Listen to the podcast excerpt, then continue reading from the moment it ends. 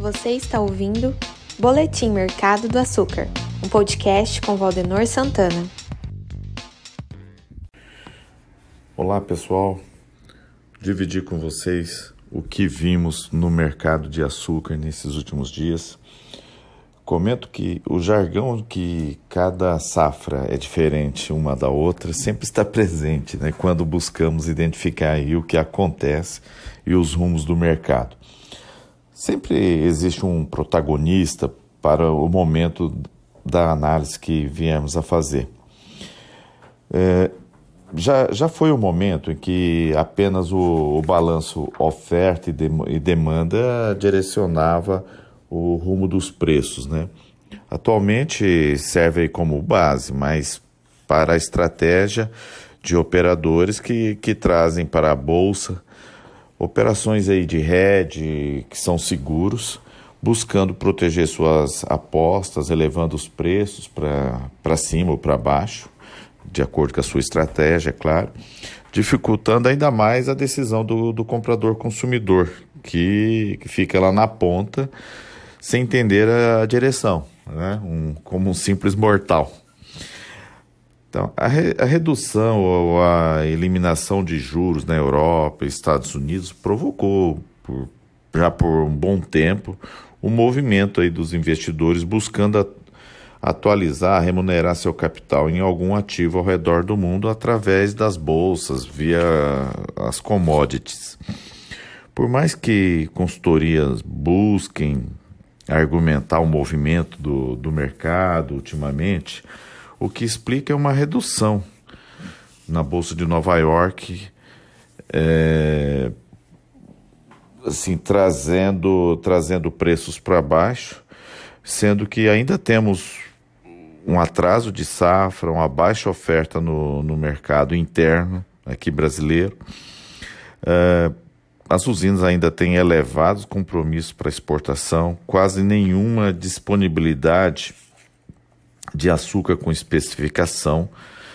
É, temos um reduzido estoque de etanol aqui dentro do Brasil, haja visto o, o patamar que estão os preços. Índia divulgou é, o, o, zerar do, dos subsídios né, para, para o açúcar e continua seca aqui dentro do, do Centro-Sul. Então, mas mesmo assim a gente viu os preços caindo e caindo bem na bolsa porque há um movimento do, dos fundos, né?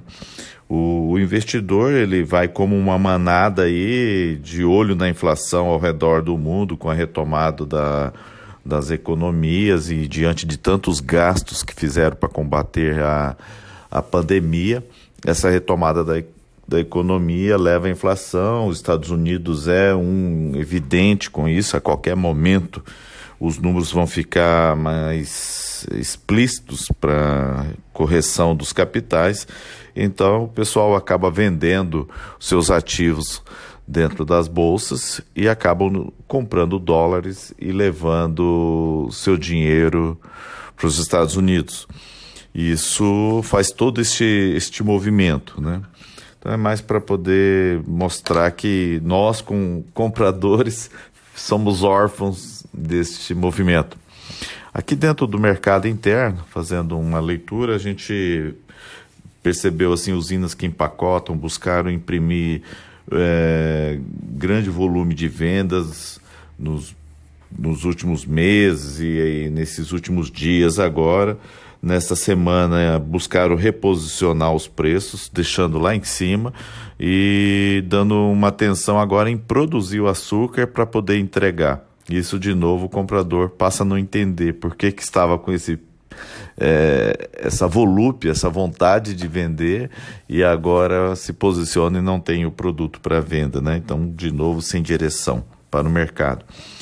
No, no mercado industrial, a demanda ainda está modesta, e o que deixa a baixa oferta por parte das usinas sustentada. Né? Esperamos que nos próximos dias aí essa oferta seja ampliada com o avanço da safra. Então é mais um, um relato do que estamos vendo no dia a dia e com isso dividir com vocês. Desejo uma semana doce e vamos juntos.